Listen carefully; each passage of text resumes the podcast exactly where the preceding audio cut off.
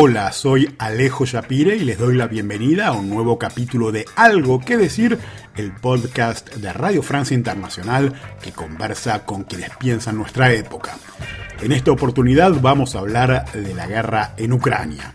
Nuestro invitado de hoy es el analista militar español Jesús Manuel Perestriana, quien escribe en la revista Ejércitos y en Political Rome. En esta charla conversamos con este experto en seguridad y defensa sobre la estrategia rusa y la resistencia ucraniana. Examinamos el papel de la inteligencia y el suministro de armas occidental, de la guerra electrónica y de la desinformación. Discutimos el caso de los medios rusos bloqueados en Occidente y de la evolución del periodismo a la hora de cubrir las guerras. Nos ocupamos también de los argumentos de desnazificación invocados por el Kremlin para invadir Ucrania, de la matanza de Bucha, del cambio en la doctrina de la disuasión nuclear y en el posible desenlace de la guerra. Pero sin más preámbulos, con ustedes, Jesús Manuel Perestriana.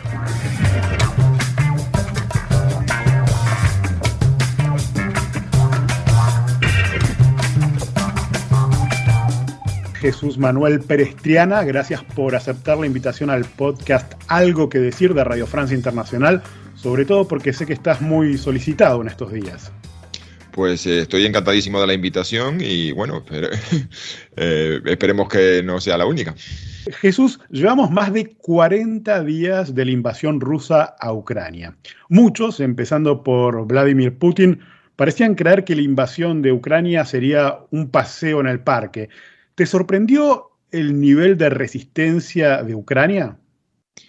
Eh, pues la verdad que no. Yo desde el año 2014 he estado en contacto con la comunidad ucraniana y creo que, bueno, conservan unos valores que aquí en la Europa occidental están un poco, digamos, eh, no están de moda. Mm, el patriotismo, el sentimiento colectivo de, de identidad que más ha sido galvanizado por la invasión pero yo creo que más que la propia resistencia, aquí habría que, también destacar la, mala planificación rusa, que no deja de ser el ejército pues, más poderoso de Europa, una maquinaria de guerra a la que teníamos en, alta estima. A los rusos los considerábamos, más allá de sus limitaciones tecnológicas, eh, expertos en la guerra de maniobra, en el pensamiento estratégico, el arte operacional. Y la verdad que yo creo que una de las cosas que más destacaría de esta guerra, más que la resistencia tenaz de los ucranianos, ha sido la enorme decepción que nos ha provocado desde el punto de vista simplemente de la militar profesional que nos ha dado, que nos ha, la decepción, o cuando digo decepción no es que yo esperase que, hubiesen ganado la guerra y hubiese deseado, sino la pérdida de prestigio que han tenido y la, todo, la oportunidad que ha sido esta guerra para exponerlas a los problemas estructurales del ejército ruso como simplemente un elemento más de la sociedad. Ahora, justamente desde el punto de vista militar, ¿a qué se deben estas falencias, estos errores o este equipamiento insuficiente de Rusia. ¿Qué lectura como analista militar haces de eh, lo que ocurrió en el terreno con la invasión?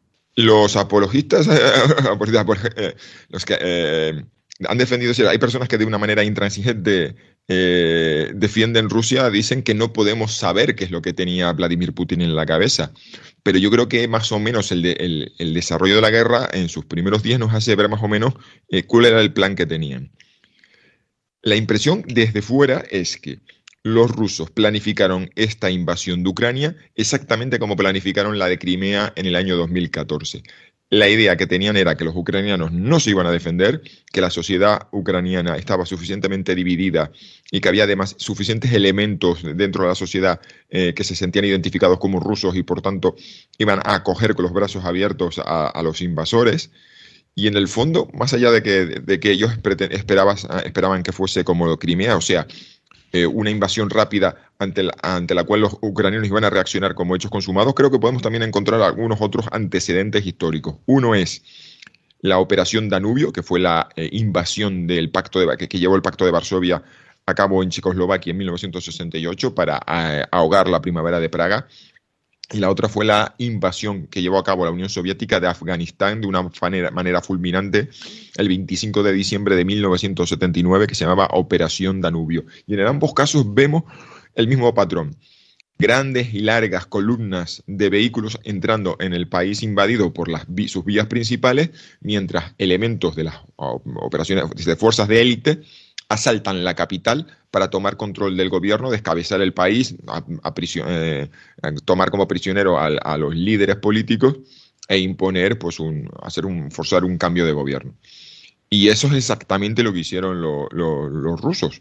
Vemos que hubo un intento de asalto a la capital eh, con las fuerzas aerotransportadas, que son la élite de la, de la, infantería rusa. No son las mejores tropas porque ese, ese, ese puesto le, eh, está reservado para las unidades de operaciones especiales, los Spetsnaz, pero dentro de lo que es la infantería, las fuerzas aerotransportadas tienen un papel de fuerza de élite tradicionalmente. Hicieron un asalto helitransportado al aeropuerto Antonov en la ciudad de Gostomel, que está en las afueras de Kiev. Y era como que fue un intento de entrar rápidamente en la capital, capturar al presidente eh, Volodymyr Zelensky e imponer un gobierno títere y forzar a lo, y que ese gobierno títere pues firmase todo clase de acuerdos nada ventajosos para los ucranianos. Esa operación fracasó, falló y la siguiente fase, el cambio inmediato que empezamos a ver a partir del lunes 28 de febrero, fue simplemente una estrategia de imposición de costes. Es decir, los rusos simplemente se dedicaron a asaltar múltiples ciudades ucranianas a la vez,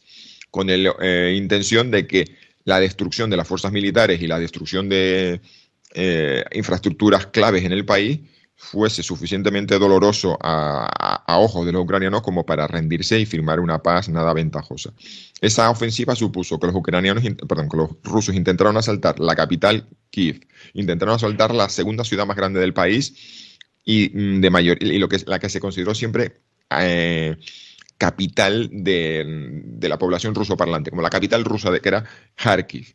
Trataron de asaltar Chernihiv, Chernihiv eh, Sumy y eh, después de haberse apoderado de, de Gerson, avanzaron hasta el puerto Mykolaiv. Empezamos a hacer una cuenta, intentaron asaltar demasiadas ciudades, lo cual requiere mucha, es, un tipo de operación militar muy intensiva en, hombres, y esos esfuerzos quedaron como difuminados, diluidos, al tratar de asaltar tantas ciudades a la vez, en una operación que además parece que ha tenido muchos fallos de coordinación. Y luego ya podemos entrar en ver todos los problemas, sobre todo logísticos. Demasiados ejes de progresión con muchos problemas para eh, mantener eh, comida, agua, combustibles, eh, lubricantes, municiones, sin mantener, alimentar a, ese a esas unidades que van en vanguardia con todo eso.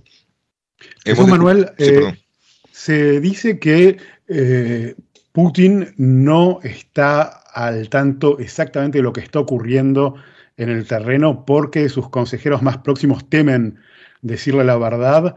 Puede ser que haya, eh, desde el punto de vista del Kremlin y en particular de Putin, que parece que es quien decide todo en esta guerra, una manera de subestimar tanto la resistencia ucraniana como de sobreestimar las fuerzas rusas? Vamos a ver, ese tipo de noticias, eh, desde que comenzó la invasión, los, noticiarios y los medios de comunicación se han, llenado de noticias de según la inteligencia británica, según la inteligencia estadounidense. Yo tengo siempre muchas precauciones con ese tipo de información. También es verdad que la inteligencia estadounidense alertó de que Rusia pretendía invadir Ucrania y aquello parecía contraintuitivo, todo el mundo decía que era imposible, que, no, que era una, una acción de propaganda. Bueno, es decir, que teniendo precauciones sobre todas esas noticias que, que vienen de los servicios de inteligencia, también hay que reconocer que hasta ahora no, no, han, no han, publicado nada que no, luego no, no, se haya cumplido o que no haya tenido grandes trazas de veracidad comparado con lo que ha sucedido. Entonces, a mí la sensación... Yo no sé lo que está pasando en el círculo cercano, pero sí sabemos que hay serios problemas de lo que es la, transmisión de información. En esas largas columnas que yo decía que habían entrado en el país, que luego han tenido muchos problemas para alimentar, también ha habido enormes problemas de comunicación. Entonces, ya no, yo no sé si es que le están alimentando al alto mando ruso y a, Putin le están poniendo encima de la mesa información equivocada. Es que, equivocada, es que ni siquiera sé si esa información está llegando, si la correcta. O sea, no es que esté llegando información correcta a Moscú y los mm, asesores de Putin tienen miedo de contarle las malas noticias, que posiblemente que ni la información, o sea, no esté llegando ni buena información ni suficiente información, porque eh, la operación ha sido bastante caótica, muy descoordinada eh, y con graves problemas eh, mm, en el, terreno de las comunicaciones por los problemas que ha tenido el ejército ruso de tecnológicos, de recursos, y ha llevado a que los comandantes rusos hayan terminado usando comunicaciones no seguras y no cifradas y ha habido una campaña intensa por parte de los ucranianos de usar guerra electrónica, intercepciones, dedicarse a, entrar en las frecuencias y a soltar barbaridades, insultarlos, eh, soltar eh, tratar de confundirlos y engañarlos. Entonces yo creo que lo que pasa no solamente es que esté llegando información veraz a, a, Moscú y nadie se atreve a contársela a Putin, sino que yo creo que es que ha habido una... están rotos las cadenas de, de mando y de, y de flujo de información.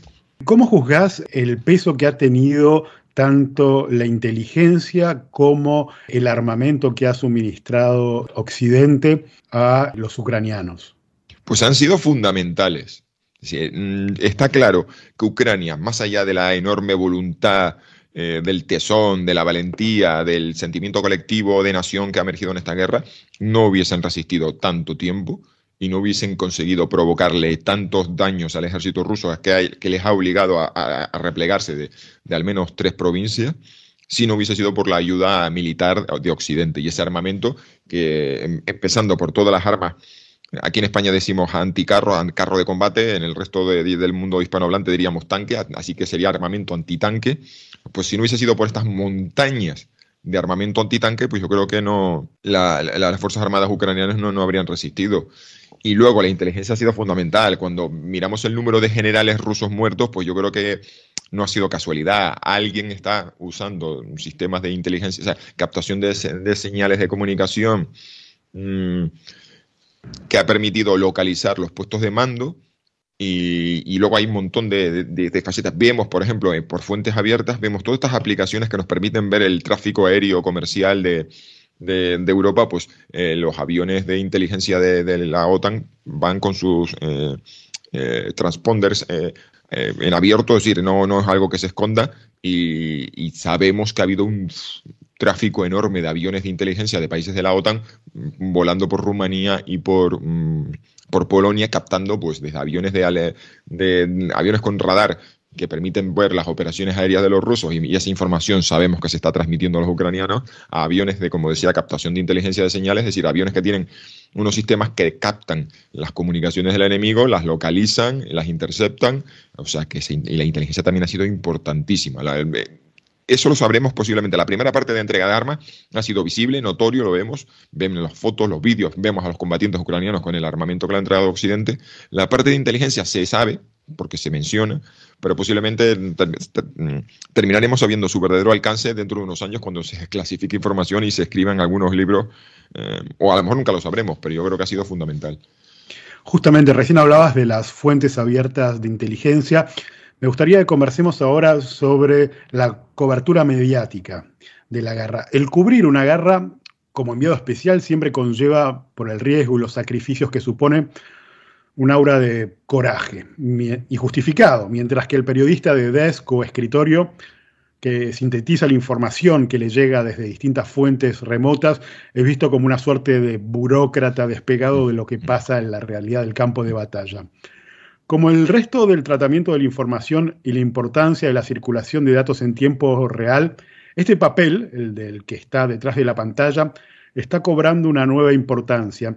Desde tu punto de vista, ¿Qué tiene hoy cada uno de estos periodistas o investigadores que ofrecer, tanto el enviado especial como el periodista de escritorio, a la hora de aportar algo distinto? Pues yo me he definido, me he definido, no, es el, sido el título de la descripción de mi trabajo. Yo he sido analista de inteligencia de fuentes abiertas y he notado pues un salto cualitativo en cuanto a la percepción de mi trabajo. Es decir, antes se desprecia, se valoraba los ojos sobre el terreno. Él parecía que conocer, entender algo solo era cuestión, o sea, solo estaba al alcance del que pisaba el terreno y lo veía con sus propios ojos. Eh, también era verdad que eran, eran otros tiempos, la, es decir, la, información era mucho menos accesible y entonces estaba esta figura mítica, además ha sido un arquetipo mítico, eh, romántico, el del reportero de guerra mientras que los que estábamos en casa mirando la, información por Internet, pues eh, eh, parecía que, bueno, Internet, me acuerdo yo, en determinadas instituciones se consideraba pues ese sitio donde la gente se desahoga, comparte tonterías, comparte chistes. La cuestión es, y si nos vamos al caso de Ucrania, es que es un país donde mm, los combatientes, hay un bando, que es el ucraniano, que eh, está combatiendo en su propio país y todo el mundo tiene en el bolsillo ya un teléfono móvil, un celular con cámara de con cámara, con cámara eh, que, graba fotos y vídeos y entonces estamos ante una avalancha de información. Entonces yo mm, me estoy encontrando como que por primera vez, no es novedoso, pero se está valorando, los, los, medios de comunicación se están dando cuenta del trabajo de los analistas de inteligencia de fuentes abiertas, porque esta ha sido una guerra donde ha sido muy notorio y muy visible. Para explicarle a alguien que no está muy al tanto de esto que se ha dado en llamar OSINT, es decir, de la inteligencia de fuentes abiertas en Internet cómo eh, trabajas para recortar la información y poder verificar, situar, eh, a partir de qué herramientas lo haces. ¿Podés describirnos un poco cómo es ese trabajo? Bueno, en este caso de conflicto, lo que por ejemplo estamos circulando normalmente son fotos y vídeos. Lo más típico que nos encontramos, la situación más típica es, aparece un vídeo de los combatientes del bando A o del bando B, anuncian que han liberado la ciudad o han entrado, bueno, todos dicen liberar, los rusos consideran que, bueno, sí. Eh, pero bueno, vamos a... Eh, da igual, el bando siempre dice, hemos, ganado una batalla y hemos entrado.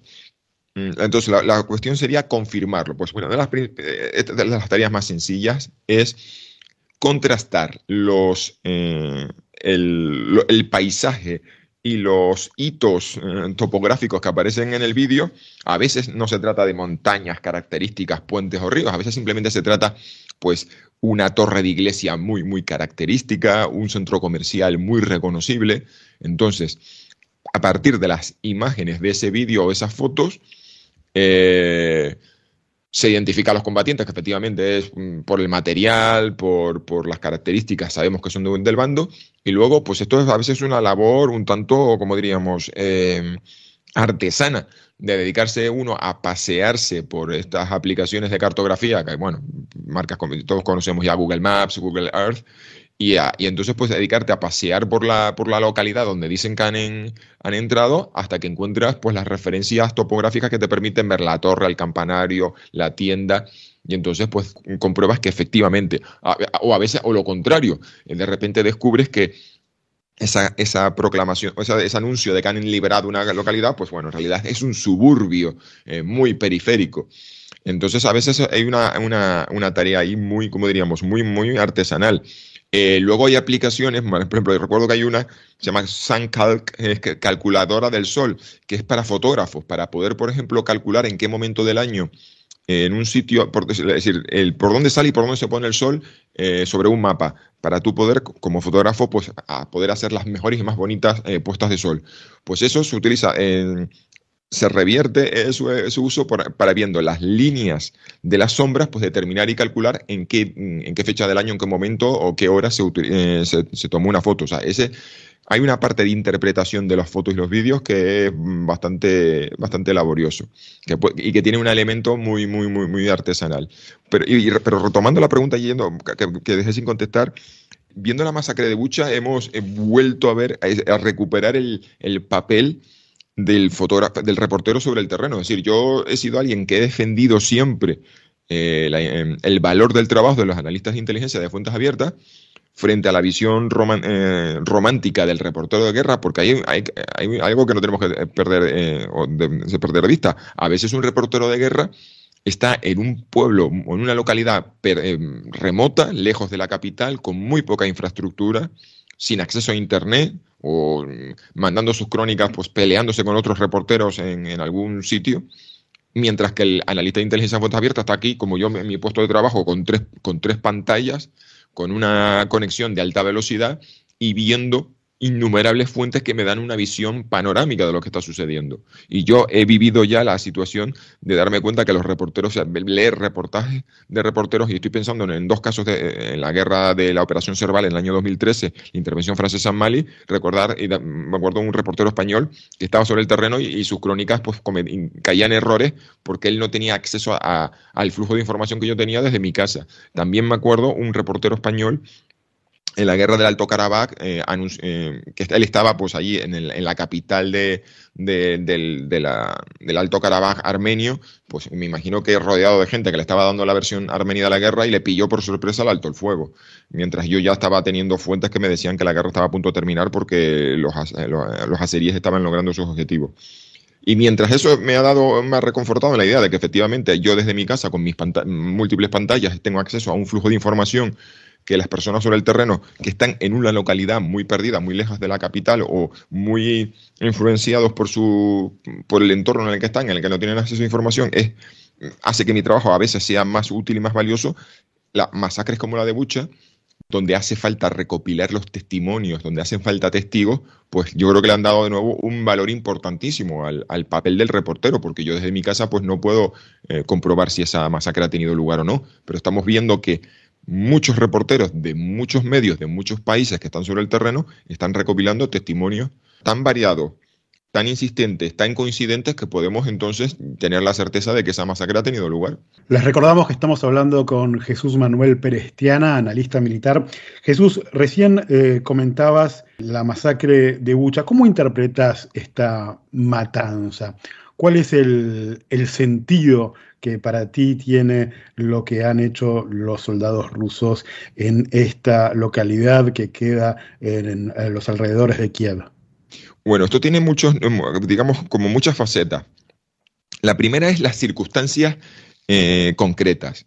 Yo mm, me puedo imaginar a esos soldados rusos que están participando en el asalto sobre la capital, eh, en una ofensiva que quedó atascada eh, unos soldados que están ahí en primera línea y están todos los días, es decir, en, una, en, una, en un avance atascado, bloqueado, recibiendo incesantes ataques de la resistencia ucraniana, que consiste pues, de miembros de operaciones especiales que se infiltran y hacen pues, golpes, lanzan ataques y se retiran, los drones, la artillería.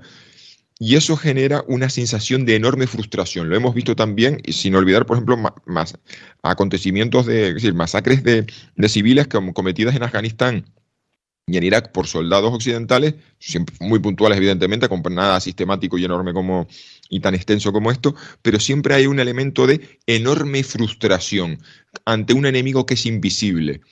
Eh, en un campo de batalla, los soldados están más aceptan como es un golpe a la moral, pero es algo que está como dentro de los esquemas de lo aceptable, o digo, de lo aceptable, de lo, de lo esperable. En una guerra, morir en un, en un combate cara a cara con un enemigo que da la cara, pero estar ahí bloqueado, eh, eh, en un frente que no se mueve, con un enemigo invisible al que no le puedes responder y que, que, va generando un goteo de bajas, eso va generando un malestar y una enorme sensación de frustración que se termina pagando con la población civil. Es decir, este tipo de, acontecimientos puntualmente lo hemos visto en, otras guerras. Lo que pasa es que aquí se, se suman otros elementos.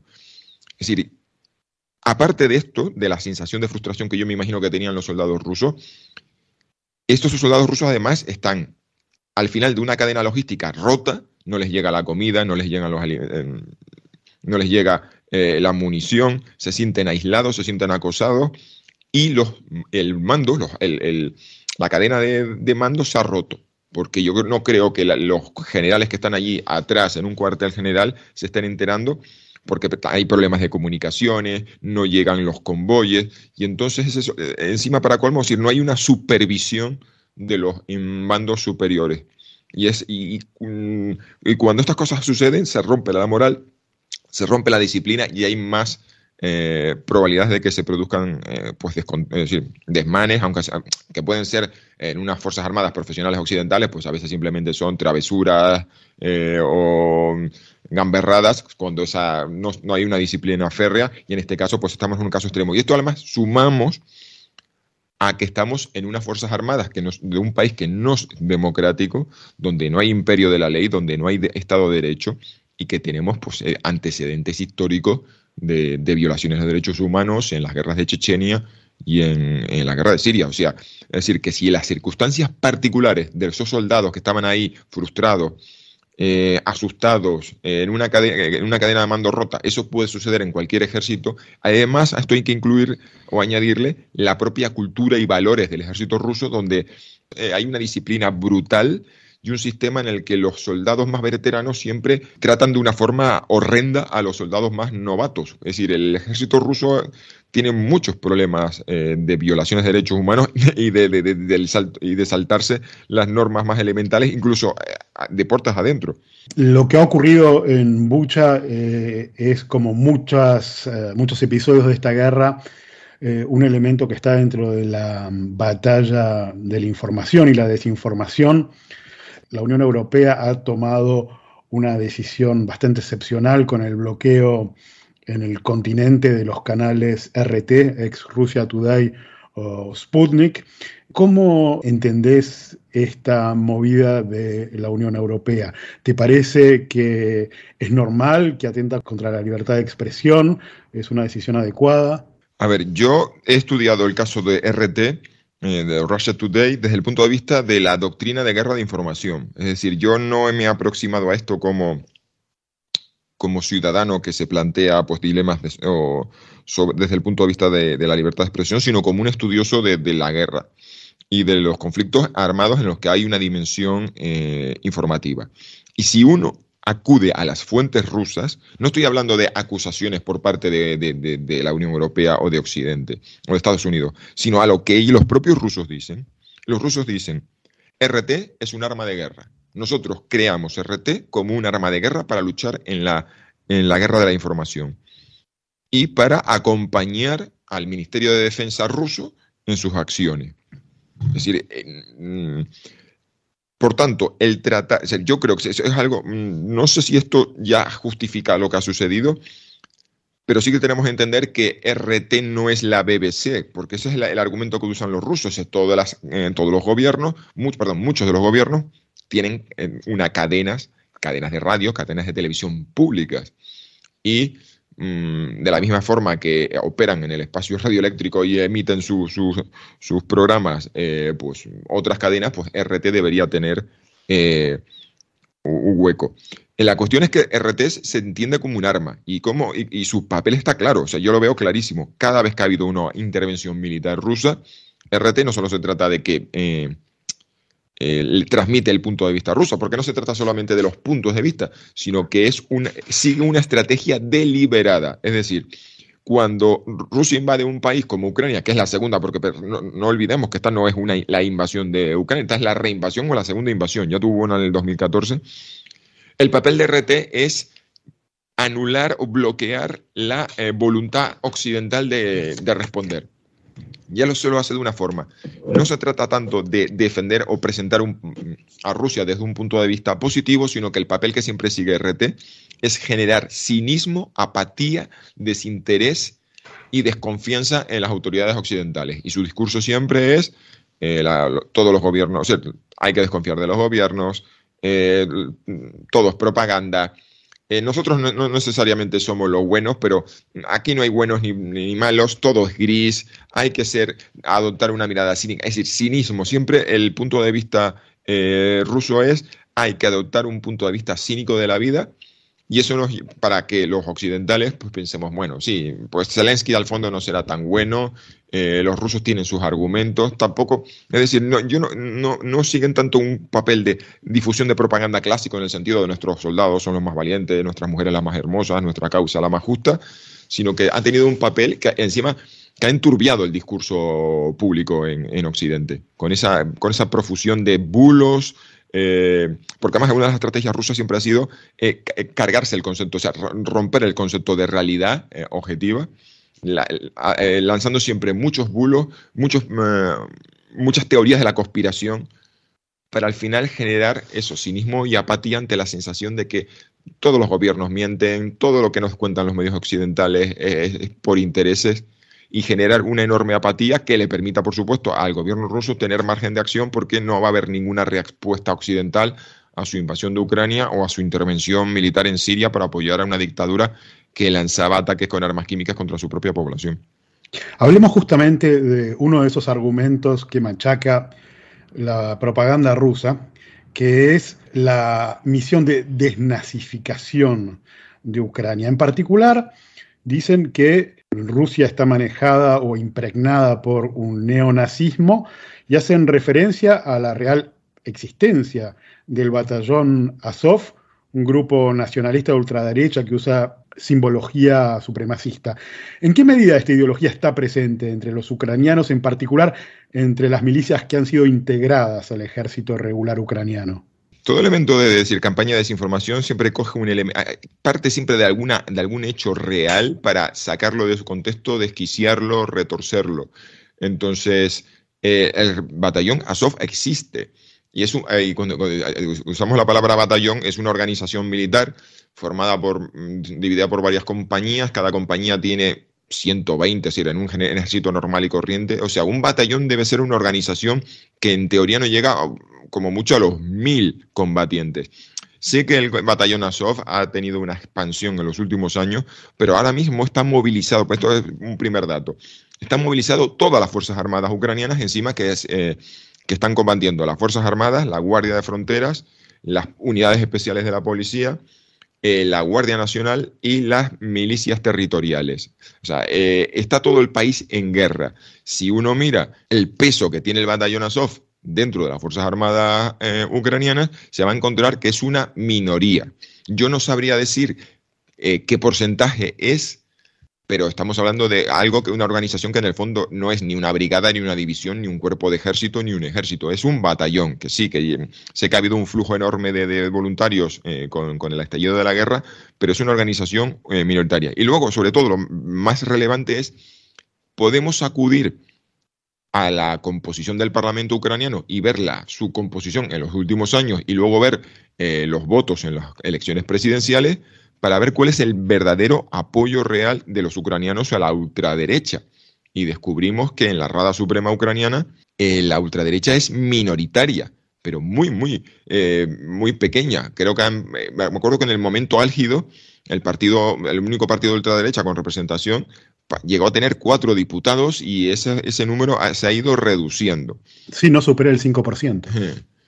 Entonces, eh, esa visión de la sociedad ucraniana como una sociedad nazi, pues evidentemente es una exageración, una hipérbole y sobre todo un engaño. Otro de los argumentos que yo conozco es que se dicen, bueno, sí, vale, em, los partidos nazi, neonazis fascistas no, son, no tienen representación, pero sus valores han conseguido permear toda la sociedad. Eso lo he escuchado que es como una que es la excusa ante, ante cuando se le presentan los datos, dato mata relato. Evidentemente la sociedad ucraniana es una sociedad más conservadora que, las eh, europeas occidentales. Y ese fervor nacionalista, pues eh, la verdad que en el caso de Ucrania, pues es un fervor nacionalista que, que no encontramos aquí en, en Occidente. Con lo cual, hay un elemento que podemos llegar a considerar ultranacionalista. Mm, pues sí, la cuestión es que si intentamos entender el conflicto, bueno, que ahora mismo es una guerra con Rusia desde un punto de vista ideológico, nos vamos a estrellar por completo porque elementos ultranacionalistas, neofascistas y neonazis lo vamos a encontrar en el lado opuesto. Hace poco, uno de los líderes de una de las eh, repúblicas separatistas estaba el otro día imponiéndole una medalla a un combatiente que tenía también símbolos eh, de, la neonazis en su uniforme.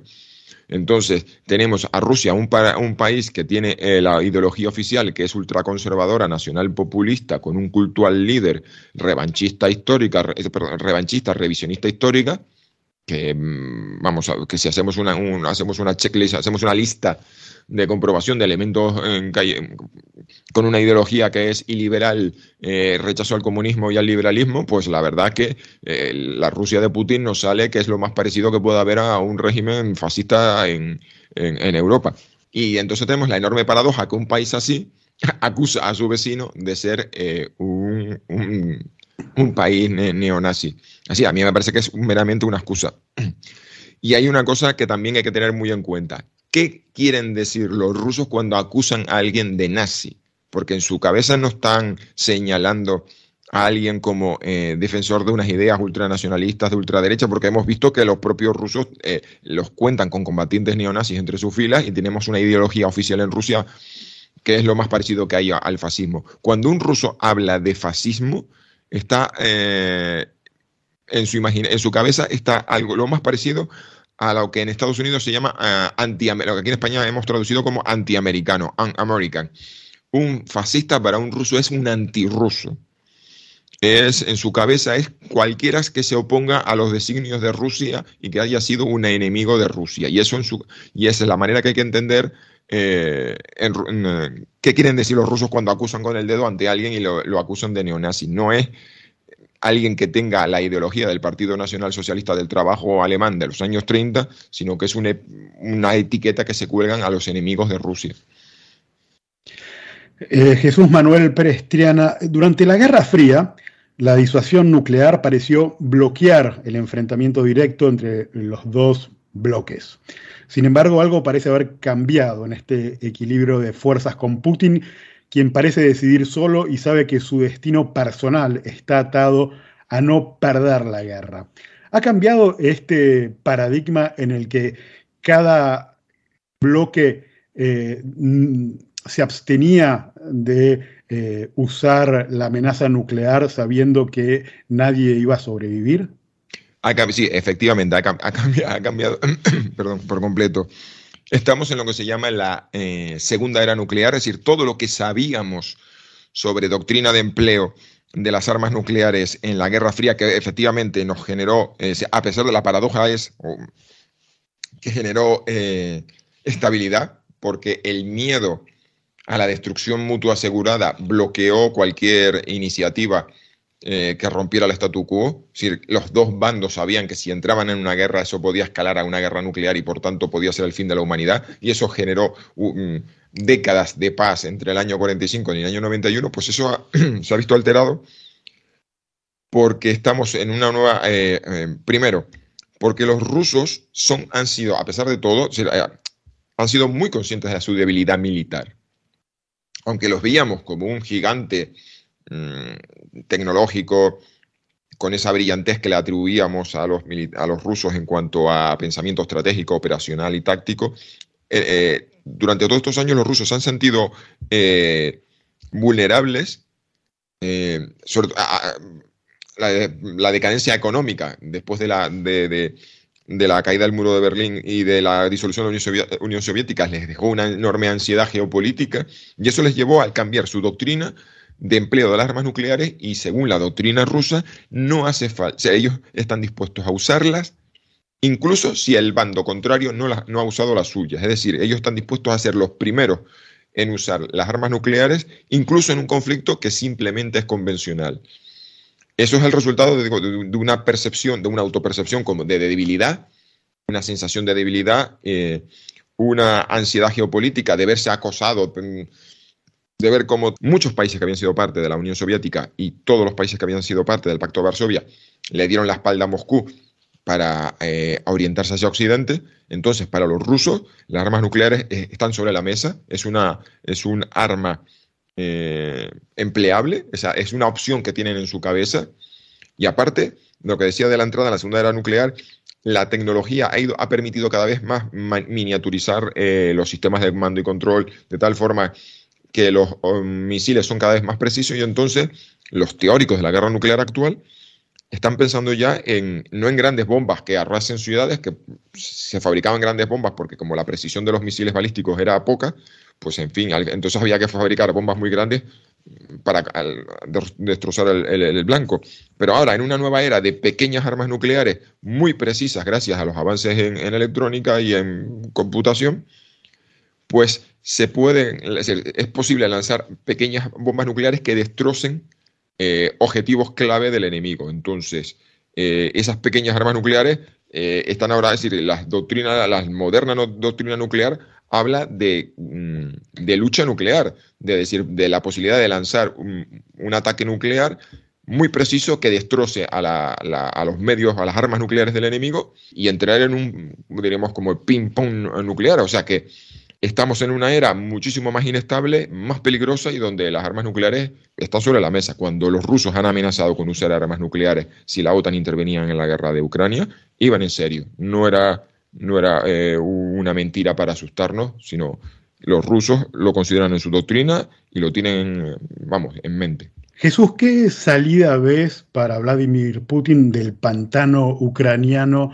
en el que se ha metido? ¿De qué manera podría salir más o menos con la cabeza en alto? La ventaja que tiene Putin es que controla los medios de comunicación de su país. Entonces tiene una opinión pública que no se está enterando de lo que está pasando en Ucrania, con lo cual todo lo que es los fracasos los, mm, y de momento, de momento, la enorme cantidad de bajas, porque pero eso, va, eso va a tener una repercusión tarde o temprano. Las madres van a empezar a preguntar dónde están sus hijos tarde o temprano. No puedes esconder miles y miles de soldados muertos. Ya empieza a trascender eh, en las redes sociales los funerales eh, de, todos los oficiales que están en... De, sobre todo los claro, las, las, informaciones que más... Eh, las primeras que han circulado han sido los funerales de coroneles, tenientes coroneles, capitanes, comandantes, pero ya empiezan a verse funerales de soldados. Entonces, al menos la ventaja que tiene Vladimir Putin es que puede presentarle a la sociedad rusa una victoria, aunque sea ficticia. Como, como aquella vez que el presidente George Bush aterrizó en un portaaviones con un enorme, y dio una rueda de prensa con un enorme cartel después de la invasión de Irak que ponía misión cumplida, pues Putin tiene la ventaja de que le puede presentar cualquier cosa que consiga como una gran victoria, porque además han ido, eh, hemos visto que han pasado de una primera estrategia de invasión fulminante que no funcionó, luego pasó a una segunda estrategia de eh, estrategia de imposición de coste atacando múltiples ciudades que fracasó y ahora vamos a por la tercera eh, estrategia rusa que va a ser intentar dominar, de conquista territorial, de dominio territorial. Entonces, lo que quiera que logre en unas negociaciones de paz, Putin lo va a presentar ante su opinión pública como una gran victoria. Es decir, esa va a ser la salida. él, va, él, va, a presentar sí o sí una, una victoria, porque no, esta, es una, esta está en una situación en que no puede presentar una paz honrosa, un empate, como diríamos en términos eh, deportivos. Entonces esa es la ventaja que tiene. La cuestión es que necesita esa victoria sí o sí. Y uno, las victorias ucranianas en, en, en torno a las ciudades. Dos, las masacres han colocado, han dado alas a los ucranianos para creer que ellos pueden llevar la iniciativa y dañar tanto a los rusos como para tener una victoria militar. Y sobre todo, el presidente Zelensky se, ve a sí mismo en una situación en la que no, le, va, a tener muchos más problemas de, para presentarle a la opinión pública ucraniana unas concesiones y negociaciones con los mismos criminales que han, o sea, o el mismo país que ha provocado los horrores. Entonces tenemos como que hay líneas rojas en ambos bandos. Putin tiene que entregarle, presentarle a la opinión pública rusa una victoria, algo que suene, que parezca una victoria contundente. Lo tiene más fácil en el sentido de que puede engañar y mentir y presentar lo que sea, porque además como los objetivos han ido cambiando, nadie puede reprocharle de que en realidad no ha conseguido ni la mitad de lo que se proponía, porque va a presentar lo que quiera que sea que obtenga lo va a presentar como el objetivo. Hemos visto que la palabra desnazificación ha caído de las, de, las exigencias rusas, eh, ya habían señales de que estaban dispuestos a que o iban a permitir que Ucrania entrase en la Unión Europea sin ningún problema, a pesar de que eso había sido un problema. La cuestión es que eh, vemos que la, nueva fase de la nueva estrategia rusa va, mm, pasa por la consolidación de conquistas territoriales y el presidente Zelensky ha dicho que él no va a negociar la, pérdida de ni un solo centímetro cuadrado de Ucrania. Entonces, mientras los rusos se están aferrando a esa nueva estrategia que consiste en conquistar terreno, Zelensky se ve obligado a, o sea, cree o siente, y además, y esto me lo dicen a mí los ucranianos, los miembros de la comunidad ucraniana, no le vamos a permitir al presidente eh, que ceda. Nosotros organizamos la Revolución Naranja en el año 2003, Hicimos el Euromaidan en el 2013 y 2014. Estamos dispuestos a volver a salir a protestar y volver a tumbar gobiernos si se toman decisiones que nosotros no, consideremos justas. Entonces da la sensación de que ambos presidentes, no solamente Putin, están en una situación en la que eh, tienen demasiadas presiones o tienen demasiados imperativos internos como para ceder. Y eso nos pone en una situación complicada, porque parece que entonces que al final solamente esta guerra puede terminar con una victoria contundente de uno de los dos lados. Muchas gracias Jesús Manuel Perestiana, analista en seguridad y defensa, por charlar con nosotros en el podcast Algo que decir de Radio Francia Internacional. Pues encantado por la invitación y, y hasta la próxima entonces.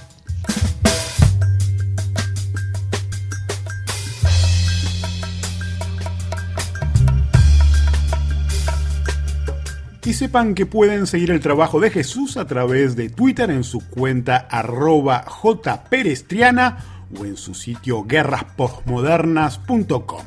Mientras tanto, los invito a suscribirse al podcast Algo que decir en las plataformas habituales. Hasta la próxima.